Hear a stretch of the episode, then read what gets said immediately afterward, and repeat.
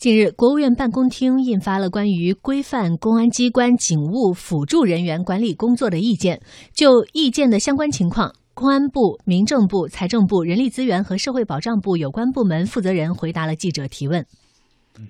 其中最受关注的，对于警务辅助人员管理进行了规范，在管理监督方面，将按照谁使用、谁管理、谁负责的原则，严格落实警务辅助人员管理责任，并就日常管理制度、管理监督和退出机制作出相关规定。在职业保障方面，明确地方各级人民政府要将警务辅助人员相关经费列入本级财政预算，并依法保障警务辅助人员在工资福利、社会保险、劳动用工、劳动保护等方面的合法权益。嗯，所以说呢，有呃相关的总结出来的这样的一个呃规则的亮点呢，就是第一啊，对于这个警务的辅助人员晋升是有希望了，呃，另外呢，就是统一招聘，素质是有保障的。另外就是辅警的行为也受到了法律的保护，呃，再有就是工资待遇有了保障，另外明确了职责范畴。所以我们请出两位观察员，对于这一次所国务院印发的关于规范公安机关的警务辅助人员管理工作的意见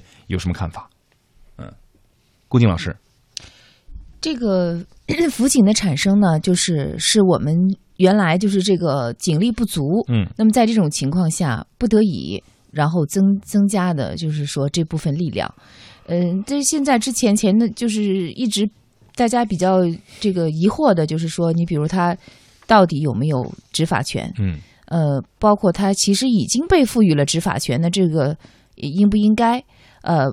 包括对他们的约束，还有包括出了事儿以后，就是都是临时工来负责，就大家对这个的那个看法。那么现在呢，就是规范这个当然是非常有必要的。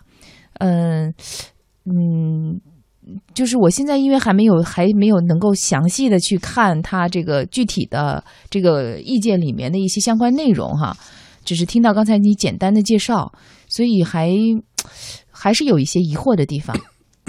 嗯，还是有一些疑惑的地方。天伟老师，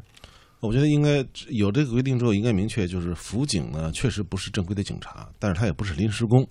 他不是请来临时帮忙。呃，就像刚才郭靖说的是，原来确实可能是这种性质，就是将警力不够的时候，招一些呃不是警察的人，可以帮助警察做一些相对的比较的辅助工作，但都是都是确实是临时人员。呃，但是有这个这个确实这个辅警现在现在形成一种局面是什么呢？确实是在编的警察编制可能确实是呃不够。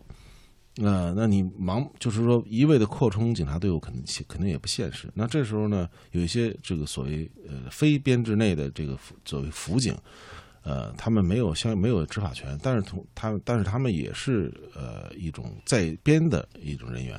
编制当然，这个编制可能不在警察队伍里边，他们可能是以一些比如劳务派遣类似这样的方式来进行的。那那他们也是一种在编的人员。那这时候我觉得，呃，对他们的呃职权职责要分工要比较明确。当然，我去这个派出所办那车管所啊，什么派出所办